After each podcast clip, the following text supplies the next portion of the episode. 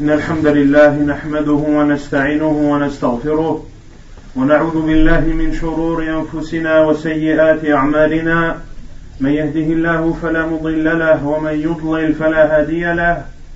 وأشهد أن لا إله إلا الله وحده لا شريك له. وأشهد أن محمدا عبده ورسوله. يا أيها الذين آمنوا اتقوا الله حق تقاته ولا تموتن إلا وأنتم مسلمون. يا أيها الناس اتقوا ربكم الذي خلقكم من نفس واحدة وخلق منها زوجها وبث منهما رجالا كثيرا ونساء. واتقوا الله الذي تساءلون به والأرحام. إن الله كان عليكم رقيبا. يا أيها الذين آمنوا اتقوا الله وقولوا قولا سديدا. يصلح لكم أعمالكم ويغفر لكم ذنوبكم ومن يطع الله ورسوله فقد فاز فوزا عظيما. أما بعد فإن خير الكلام كلام الله وخير الهدي هدي محمد صلى الله عليه وسلم وشر الأمور محدثاتها وكل محدثة بدعة وكل بدعة ضلالة وكل ضلالة في النار. أما بعد فنواصل بإذن الله تبارك وتعالى تفسير قصة أصحاب الكهف التي قصها الله تبارك وتعالى علي تبارك وتعالى علينا في كتابه الكريم. وقد ذكرنا في الجمعة الماضية أن أصحاب الكهف وهم فتية شباب قاموا بين يدي الملك وأعلنوا عقيدتهم الصحيحة وأنهم يعبدون الله سبحانه وتعالى وحده لا شريك له وأنكروا على هذا الملك عبادة قومهم لتلك الأصنام التي اتخذوها أربابا من دون الله سبحانه وتعالى ثم لجأوا إلى هذا الكهف فرارا من قومهم فناموا في ذلك الكهف ثلاثمائة سنين وازدادوا تسعة كما أخبر بذلك الله عز وجل.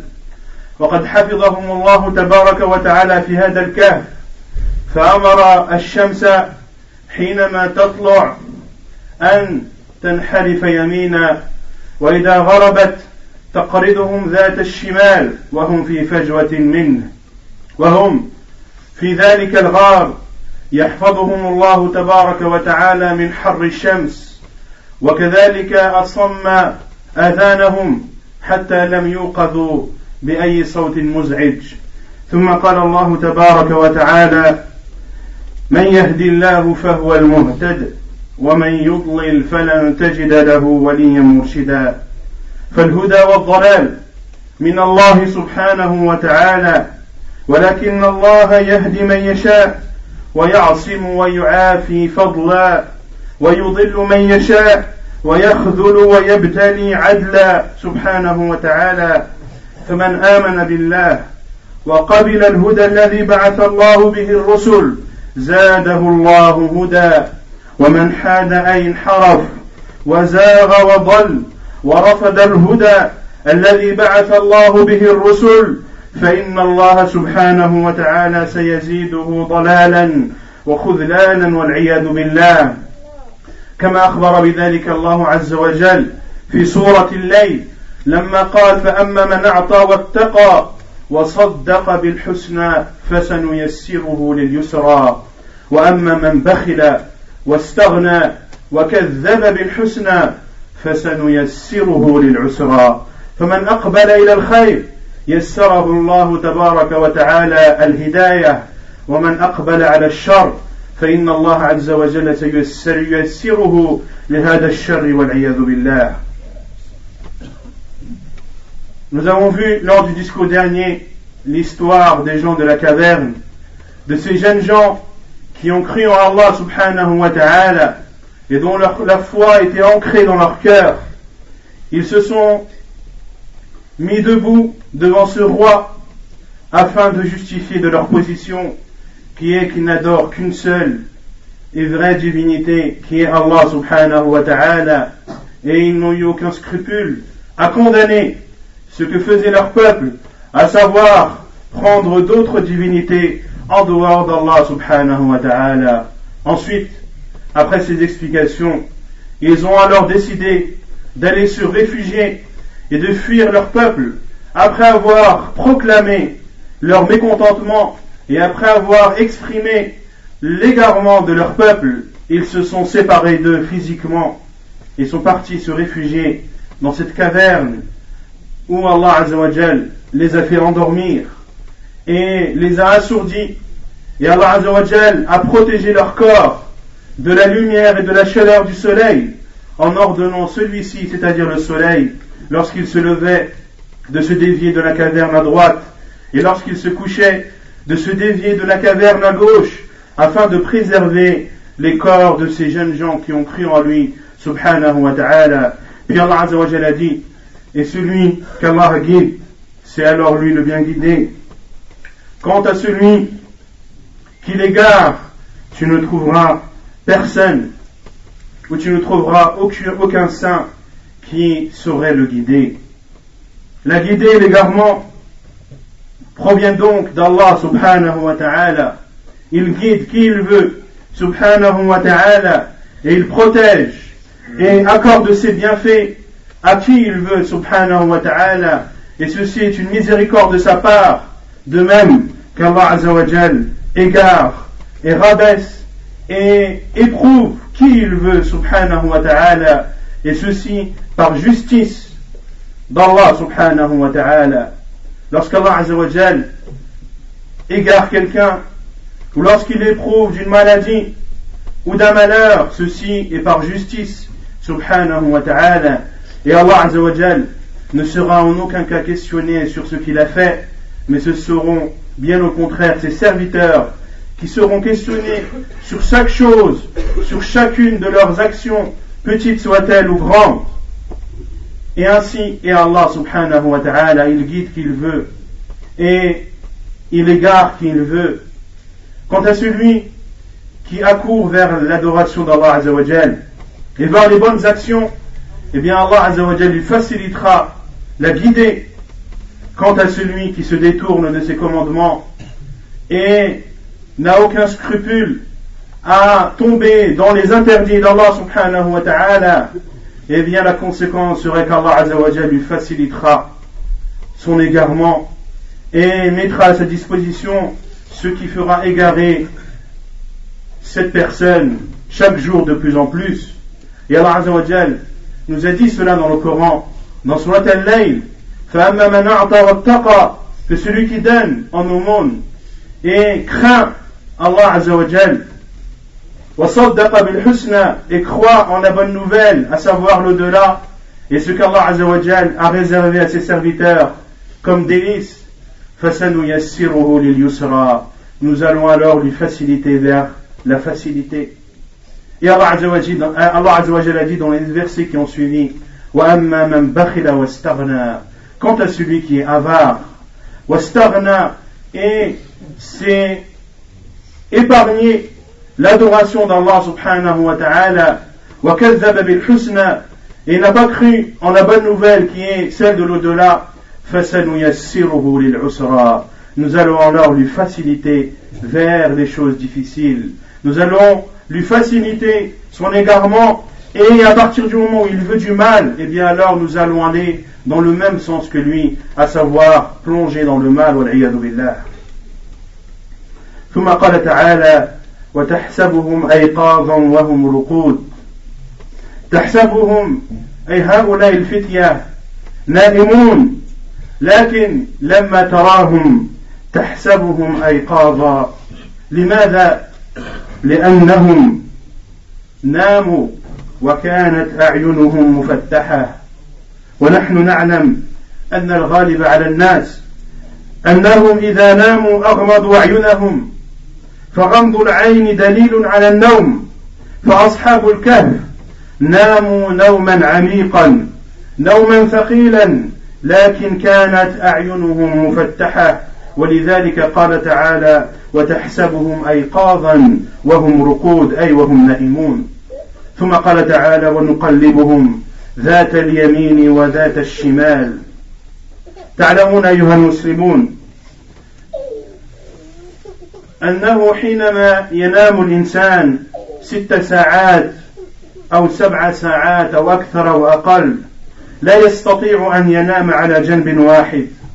وكذلك المريض إذا نام على فراشه حتى لو كان عاجزا عن الحركة فإن أهله يقلبونه ذات اليمين وذات الشمال لأن الأرض تأكل الجسد الذي لامسها والتصق بها سنين عددا. فالله عز وجل رحمته بأصحاب الكهف أن حفظ عليهم أجسامهم من البلاء والأذى. فقال تعالى ونقلبهم ذات اليمين وذات الشمال فكان الله عز وجل يقلبهم وهم نيام ذات اليمين وذات الشمال. على هذا الجنب تارة وعلى هذا الجنب تارة Puis Allah Azza wa Jal a dit Et si tu les voyais, tu aurais cru qu'ils étaient réveillés alors qu'ils dorment. Alors qu'ils dorment, Allah Azza s'adresse à son envoyé sallallahu alayhi wa sallam. Il lui dit Si tu avais vu les gens de la caverne, lorsqu'ils dormaient, tu aurais cru qu'ils étaient réveillés. Pourquoi Car lorsqu'ils dormaient, leurs yeux étaient ouverts. Il est pour habitude chez l'être humain qui dort que ses yeux soient fermés. Quant à ces gens de la caverne, à ces jeunes gens, malgré que leur sommeil était profond, eh bien, leurs yeux étaient ouverts. Ainsi Allah Azzawajal a dit, et en les voyant, tu penserais qu'ils étaient réveillés alors qu'ils dorment. Puis Allah dit, et nous les tournons sur le côté droit, puis sur le côté gauche. Il est très difficile à un être humain de dormir sur un seul côté durant tout son, sommeil, qu'il dorme 6, 7 heures ou plus ou moins. Il est difficile à une personne de dormir sur un seul et même côté durant tout son sommeil. De même qu'une personne malade qui ne peut plus bouger, il est demandé à sa famille de le mettre de temps en temps sur le côté droit et de temps en temps sur le côté gauche. Ainsi Allah Azzawajal a fait avec les gens de la caverne. Il a préservé leur corps de toute maladie. Et parmi les moyens qu'Allah Azzawajal a fait pour les préserver, c'est qu'il les tournait de temps en temps sur le côté droit et de temps en temps sur le côté gauche, alors qu'ils étaient en plein sommeil. ثم قال تعالى وكلبهم باسط ذراعيه بالوصيد. وكلبهم باسط ذراعيه بالوصيد. فصحبهم الكلب فنام بالوصيد. والوصيد هو فناء الكهف أي في مدخل الكهف. فبسط هذا الكلب ذراعيه على الأرض ونام أمام مدخل الغار. وقد تكلم أهل العلم عن قيمة الكلب. وقالوا إن الكلب لا قيمة له فهو أخسأ الخلق وأحطها. لكن لما حرص الكلب على صحبة أهل الذكر صار له ذكر مما يدلنا على شرف صحبة الصالحين وشرف مجالستهم مما يدلنا على أنه أننا لابد أن نحرص من نخالط ومن نصاحب ومن نعاشر ومن نجالس فإذا صحبت الصالحين شرفت بشرفهم وإذا صحبت العلماء رفع ذكرك بذكرهم فالكلب مع أنه أحط الحيوانات وأخسأها وقد نهى النبي صلى الله عليه وسلم عن بيع الكلب وعن ثمن الكلب وقد قال أحد أصحاب رسول الله صلى الله عليه وسلم أنه أراد أن يح أن يستغل كلبا أو أن يحصل على كلب فأبى صاحب الكلب إلا أن يطلب من هذا الشخص ثمنا. فذهب ذلك الصحابي إلى رسول الله صلى الله عليه وسلم وحكى له القصة وقال له إن ذلك الشخص أبى أن يعطيني الكلب إلا بثمن. فقال له النبي صلى الله عليه وسلم املأ يده ترابا. أي خذ التراب وأعطه ثمنا للكلب. لماذا؟ لأن الكلب في الإسلام لا قيمة له. فهو أخسر الخلق وأنجس الخلق. أنجس الخلق. لذلك إذا ولغ الكلب في إناء أحدكم كما قال النبي صلى الله عليه وسلم فليغمسه أو فليغسله سبعا أولاهن بالتراب لكثرة نجاسة هذا الكلب. وقد قال أهل العلم لو صببت على كلب صابون الدنيا لم يخرج من ذلك هذا الكلب نظيفا وإنما يبقى نجسا لأن نجسته عينية كما قال أهل العلم. ولذلك من ملك كلبا من غير إذن شرعي. وقد أذن الشرع أن يتملك المسلم الكلب كلب حراسة أو كلب ماشية أو كلب صيد. أما ما عدا ذلك فمن تملك كلبا بدون هذه الشروط والعياذ بالله فإن كل يوم تذهب عنه قيرات من حسنات والعياذ بالله. فليتق الله هؤلاء الذين عندهم كلاب بدون عذر شرعي ويجب عليهم أن يتخلصوا من هذا الحيوان إلا كما قلت بعذر شرعي. وقد وصل الأمر في هذا الزمان عند الكفار أن الكلب يرث والعياذ بالله. فإن أحد الكلاب في إحدى البلاد بلاد الكفر ورث مليون دولارا. وقد وقع في هذه الأيام بيوت للكلاب يسمونها فيلا للكلاب. بيوت لوكس كما كما يقولون يصنعونها للكلاب والعياذ بالله. الله عز وجل dit وكلبهم باسط ذراعيه بالوصيد et leur chien était à l'entrée de la caverne les pattes étendues ils étaient donc en compagnie d'un chien qui s'est positionné à l'entrée de la caverne, les pattes étendues.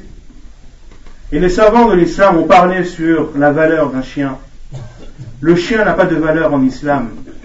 Et c'est l'un des animaux les plus dérisoires en islam. Et les savants ont dit qu'Allah a cité le chien dans l'histoire de la caverne, car il était en compagnie de personnes pieuses. Il était le garde de ces personnes pieuses. C'est pour cela qu'il a mérité que son nom soit cité dans le Coran.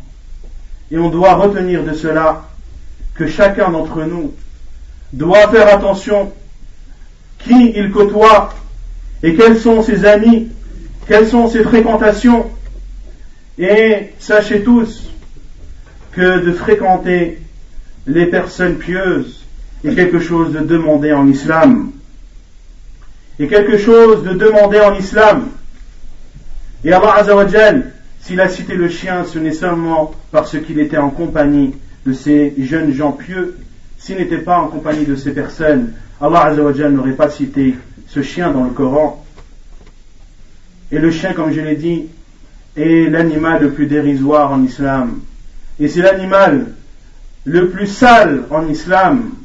Pour cela que le prophète sallallahu alayhi wa a même interdit de vendre un chien. Un compagnon est venu voir le prophète sallallahu alayhi en lui disant, moi, envoyé d'Allah, un tel refuse de me céder un chien qu'en lui donnant en contrepartie de l'argent. Le prophète sallam a dit, prends du sable et remplis sa main de celui-ci. Donne-lui le sable en guise de prix pour ce chien le chien ne doit être acquis chez un musulman que lorsque c'est un chien de chasse, ou un chien de garde, ou un chien berger. Autre que ceci, il est interdit aux musulmans de posséder un chien, et celui qui possède un chien sans raison valable, eh bien qu'il sache que chaque jour, eh bien, un qirat de hasanat, c'est-à-dire l'équivalent de la montagne de Uhud en hasanat, sera prélevé de ce musulman, billah au point qu'à notre époque, les chiens héritent maintenant. Un chien hérité aux États-Unis de plus d'un million de dollars. Une nouvelle mode apparaît maintenant. Ce sont les niches de luxe, des sortes de villas luxueuses. Pour qui Pour le chien. L'islam n'est pas ainsi. Et le musulman ne doit pas donner d'importance au chien. Cela ne veut pas dire qu'il doit lui porter atteinte, ni doit lui nuire. Non. Il doit le respecter en tant qu'animal, mais il ne doit pas se l'approprier, sauf dans les trois cas que j'ai cités précédemment. On doit donc retenir que la fréquentation est quelque chose d'important en islam. Et le prophète sallallahu alayhi wa a donné l'exemple d'un mauvais ami, d'un bon ami, comme le vendeur de muscles. Lorsque tu vas le voir, soit il te vend du parfum, ou soit tu ressors de son magasin en étant imprégné de cette bonne odeur, quand au mauvais ami, il est comparable à un chaudronnier qui souffle le fer. Lorsque tu rentres chez lui, soit il brûlera tes habits par des éjections de feu, ou soit alors tu sortiras de cet endroit en étant imprégné d'une mauvaise odeur. Et le professeur a dit, l'homme, l'homme suit la religion de son ami, que chacun d'entre vous fasse donc attention, attention à qui il prend comme ami. Et le prophète sallam a dit également, lorsqu'un de ses compagnons, radiallahu anhu, lui a dit, oh envoyé d'Allah, à quand l'heure? Et le prophète sallam lui a dit, qu'as-tu préparé pour celle-ci? Qu'as-tu préparé, c'est-à-dire comme acte pieux et comme adoration à Allah subhanahu wa ta'ala pour espérer et pour connaître quand, quand ce, ce, jour du jugement aura lieu ou quand l'heure aura lieu? Et cet homme a répondu, ô envoyé d'Allah, je n'ai pas préparé beaucoup de choses comme acte, si ce n'est que j'aime Allah et son envoyé. Et le prophète sallallahu a dit, Al-mar'u ma'man ahab. L'homme sera avec qui il aime le jour du jugement. Fasse donc attention à tes fréquentations.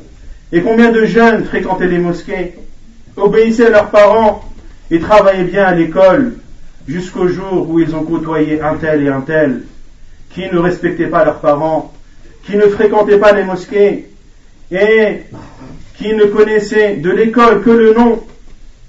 billah. Fais donc attention à qui tu fréquentes.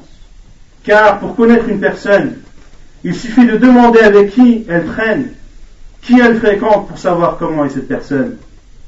Fais donc attention et ne laisse au diable aucun chemin, aucune voie qui lui permettrait d'arriver à toi et de t'égarer du chemin d'Allah subhanahu wa ta'ala.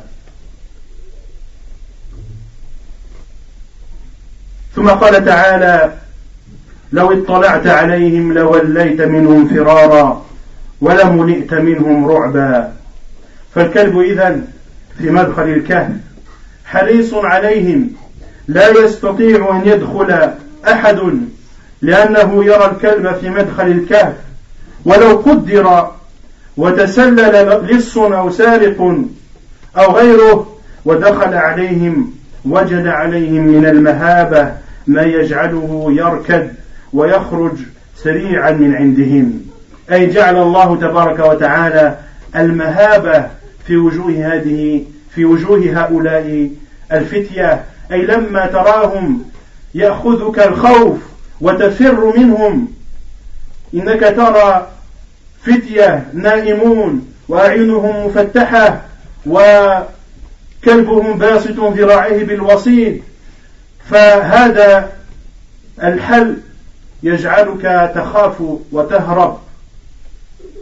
Et Allah Azzawajal, pour préserver également ces jeunes gens dans leur caverne, a dit, si tu les voyais, tu serais pris d'un effroi et tu, te, serais sauvé. Le chien était devant la caverne pour les protéger. C'est-à-dire qu'un voleur ou autre qui aurait voulu entrer dans cette caverne aurait vu le chien avec ses pattes étendues et ceci l'aurait forcé ou l'aurait sollicité à ne pas entrer. dans cette grotte. Mais si quelqu'un était entré malgré la présence du chien, il aurait été pris d'effroi en les regardant. Allah Azzawajal a fait en sorte qu'en voyant ces jeunes gens, une personne serait effrayée de voir une telle scène, des jeunes gens allongés, tous en train de dormir, les yeux ouverts dans une grotte. Ceci quelque chose d'effrayant. Et une personne qui serait passée au travers de la garde du chien aurait été effrayée en regardant cette scène.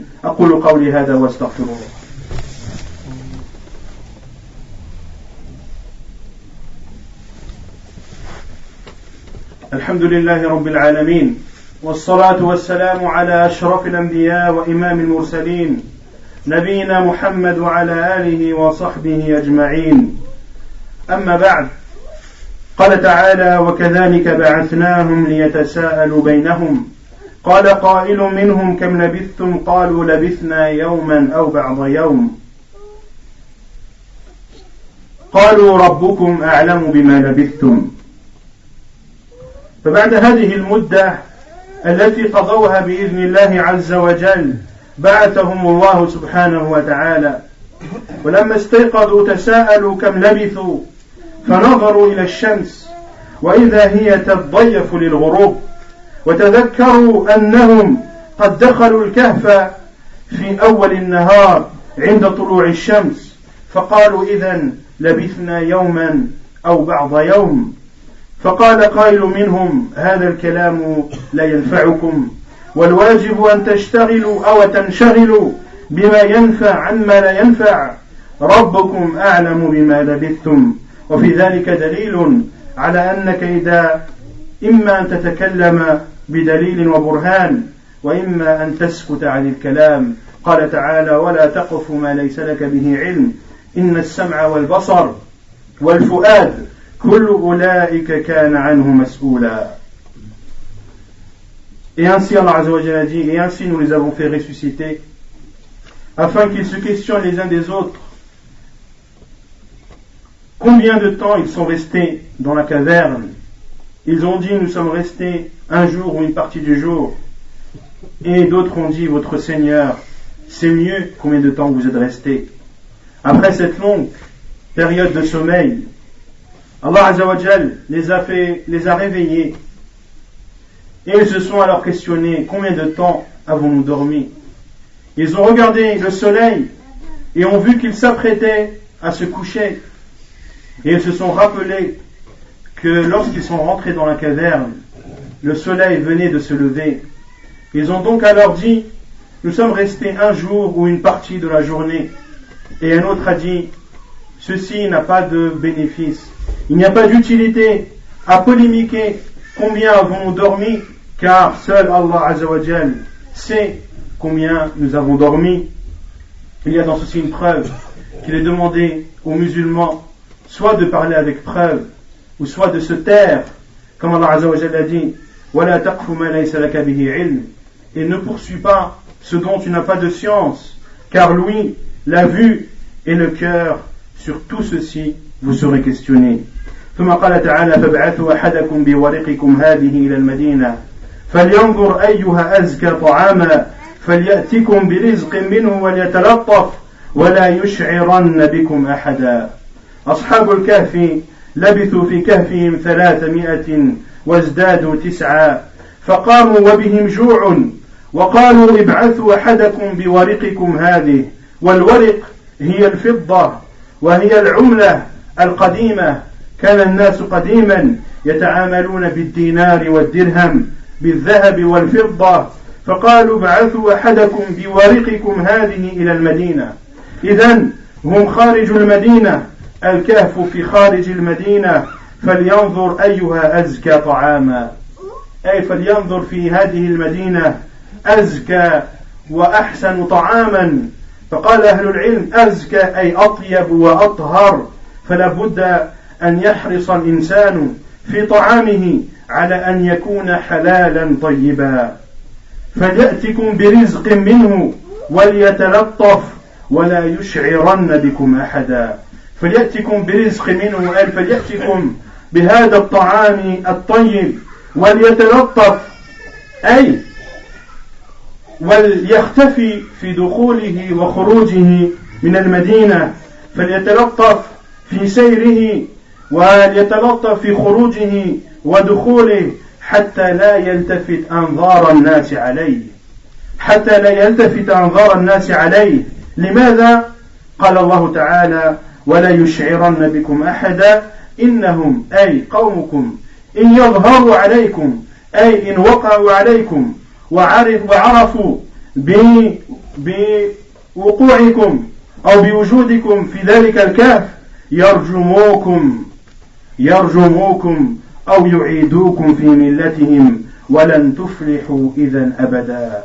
أي لا يشعر أحد من الناس لأنهم إذا علموا بكم واطلعوا عليكم فإما أن يقتلوكم شر قتلة رميا بالحجارة أو يعيدكم في ملتهم أي يطلبون منكم الردة.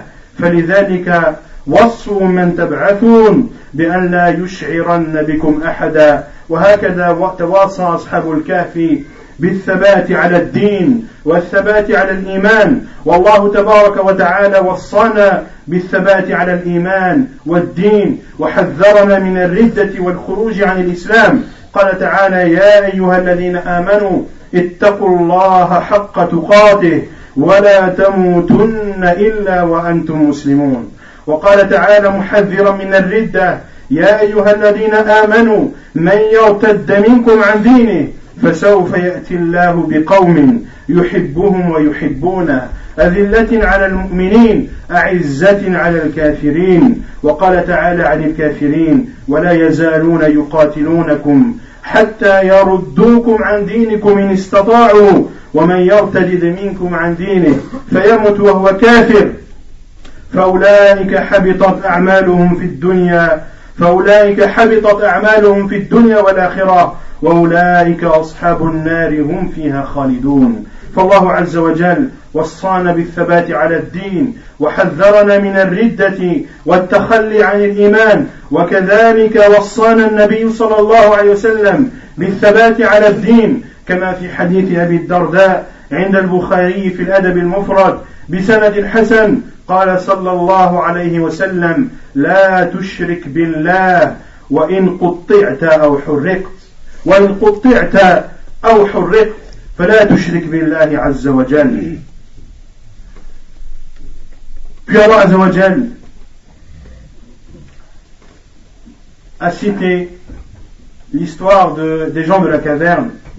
Lorsqu'ils se sont réveillés, ils ont été pris d'une faim et ceci est dans la nature, même de l'être humain. Lorsqu'il se réveille d'un long sommeil, la première chose à laquelle il pense, c'est de manger, après ne pas s'être alimenté durant plusieurs heures. Ils ont donc, comme a dit Allah Azzawajal, ils ont dit alors, envoyez l'un d'entre vous avec votre argent vers la ville, afin qu'il regarde la meilleure des nourritures et qu'il vous en apporte, et qu'il soit discret afin que vous ne soyez pas découverts. Ils ont donc été pris d'une faim et ils ont légué ou mandaté l'un d'entre eux de prendre l'argent de chacun d'entre eux, de se rendre en ville afin d'acheter de la bonne nourriture, afin d'acheter de la bonne nourriture et qu'il soit discret lorsqu'il entre et lorsqu'il sort, qu'il n'attire pas l'attention des gens de la ville sur lui, pourquoi Allah Azzawajal a dit dans le verset qui suit et que personne n'ait de l'éveil sur vous, car s'ils vous découvrent, ils vous lapideront ou vous demanderont de revenir sur votre religion et vous ne connaîtrez ainsi jamais la félicité. C'est-à-dire que si votre peuple apprend votre existence et votre cachette, alors vous n'aurez que deux choix soit ils vous tueront en vous lapidant, ou soit alors ils vous demanderont de renier votre religion, de revenir à la religion de leur peuple. Pour cela que les gens de la caverne se sont conseillés les uns les autres et ont insisté sur celui qu'ils allaient envoyer afin qu'il soit discret, car le fait qu'il ne soit pas discret pourrait être fatal pour eux. Ainsi ils se sont conseillés sur le fait de rester ferme dans la religion, Et Allah Azzawajal nous exhorte, nous, exhorte à ceci dans maintes et maintes versets du Coran. Il nous exhorte à rester ferme dans la religion et à ne pas renier notre religion. Allah Azzawajal a dit, ô vous qui avez cru, craignez Allah de la meilleure des piétés et ne mourrez qu'en étant musulman. Et Allah Azzawajal a dit pour mettre en garde contre l'apostasie, ô vous qui avez cru, celui d'entre vous qui revient sur sa religion. Allah Azzawajal apportera des peuples, ou apportera un peuple qui l'aimeront et qui l'aimera, qui seront doux envers les musulmans et seront durs envers les non-musulmans. Et Allah Azzawajal a dit en parlant des non-musulmans, et ils ne cesseront de vous combattre jusqu'à ce que vous reniez votre religion. S'ils le peuvent, et celui d'entre vous qui renie sa religion et meurt en étant non musulman, ce sont alors ceux-là dont les actes seront absolus, leurs actes seront dissous dans cette vie d'ici-bas et dans l'au-delà, et ce seront eux les gens de l'enfer, ils y resteront éternellement. Allah Azzawajal nous exhorte donc à rester ferme dans la religion, malgré les efforts qui sont faits par les non-musulmans pour dévier le plus possible les musulmans de leur religion, et ceci en utilisant le moyen de l'ignorance, en faisant en sorte que les musulmans ne connaissent pas leur religion, qu'ils ne l'apprennent pas, en leur faisant croire que cette vie d'ici-bas est beauté, et facilité, et plaisir, en faisant croire à la femme que sa liberté et son émancipation est le fait qu'elle ait le droit de faire ce qu'elle veut, qu'elle ait le droit de s'habiller comme elle le désire? Ceci est faux. La félicité dans cette vie d'ici-bas est d'être soumis à Allah subhanahu wa ta'ala, car notre existence dans cette terre n'est pas vaine. Allah ne nous a pas créés en vain, sans but. Il nous a créés pour qu'on l'adore subhanahu wa ta'ala, et chacun d'entre nous sera récompensé et sera rétribué selon son adoration. Si elle a été bonne, alors le paradis. Si elle a été mauvaise, voire inexistante, alors l'enfer. Et le prophète sallallahu alayhi wa sallam nous a également exhorté à rester ferme dans la religion. Dans un hadith jugé bon, rapporté par Al-Bukhari dans l'Adab al-Mufrad, selon Abu Darda, qui dit que le prophète sallallahu alayhi wa sallam a dit, n'associe personne à Allah, même si tu es découpé ou brûlé. N'associe personne à Allah, même si cela est amené, ou même si cela amène au fait que tu sois découpé membre après membre, ou même si cela amène que tu sois brûlé, n'associe personne à Allah subhanahu wa ta'ala et reste ferme dans ta foi et dans ta religion et espère la récompense d'Allah subhanahu wa ta'ala. نسأل الله تبارك وتعالى أن يثبتنا على الحق وأن يرينا الحق حقا وأن يرزقنا اتباعه وأن يرينا الباطل باطلا وأن يرزقنا اجتنابه نسأله تبارك وتعالى أن يهدي شباب المسلمين اللهم اهدهم إلى طريقك اللهم ردهم إلى طريقك ردا جميلا اللهم يا ربي اللهم يا ربي يسر لهم تعليم دينهم. اللهم يسر لهم تعليم دينهم. اللهم ارزق لبنات المسلمين العفاف والحشمة. إنك سبحانه وتعالى ولي ذلك والقادر عليه. وأقم الصلاة. الله أكبر الله أكبر. أشهد أن لا إله إلا الله وأشهد أن محمدا رسول الله. حي على الصلاة حي على الفلاح قد قامت الصلاة وقد قامت الصلاة. الله أكبر الله أكبر لا إله إلا الله. استووا اعتدلوا تراص أقيموا صفوفكم وسدوا الخلل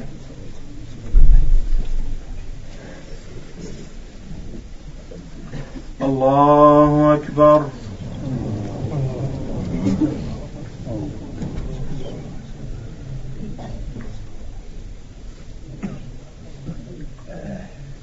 الحمد لله رب العالمين. الرحمن الرحيم. مالك يوم الدين. إياك نعبد وإياك نستعين. اهدنا الصراط المستقيم. صراط الذين أنعمت عليهم غير المغضوب عليهم ولا الضالين.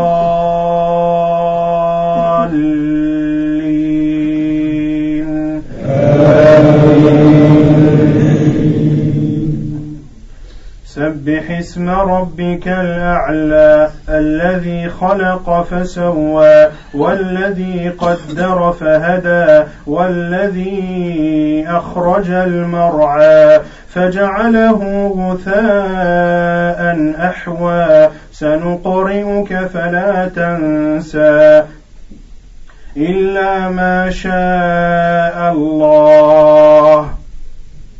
إنه يعلم الجهر وما يخفى ونيسرك لليسرى. فذكر إن نفعت الذكرى سيذكر من يخشى ويتجنبها الأشقى الذي يصلى النار الكبرى ثم لا يموت فيها ولا يحيا. قد أفلح من تزكى وذكر اسم ربه فصلى. بل تؤثرون الحياة الدنيا والآخرة خير وابقى إن هذا لفي الصحف الأولى صحف إبراهيم وموسى. الله أكبر. الله أكبر. الحمد لله رب العالمين. الرحمن الرحيم. مالك يوم الدين. إياك نعبد وإياك نستعين. اهدنا الصراط المستقيم. صراط الذين أنعمت عليهم غير المغضوب عليهم ولا الضالين.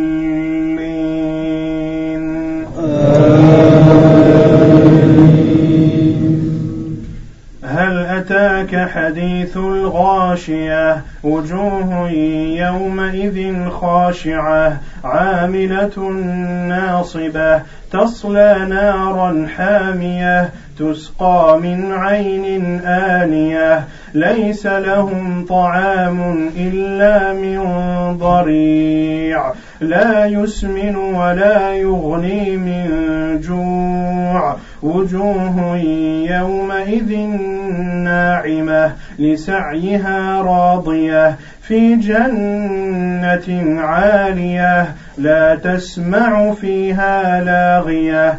فيها عين جارية فيها سرر مرفوعة وأكواب موضوعة. ونمارق مصفوفة وزرابي مبثوثة. أفلا ينظرون إلى الإبل كيف خلقت وإلى السماء كيف رفعت وإلى الجبال كيف نصبت وإلى الأرض كيف سطحت. فذكر إنما أنت مذكر لست عليهم بمسيطر إلا من تولى وكفر فيعذبه الله العذاب الأكبر. إن إلينا إيابهم ثم إن علينا حسابهم.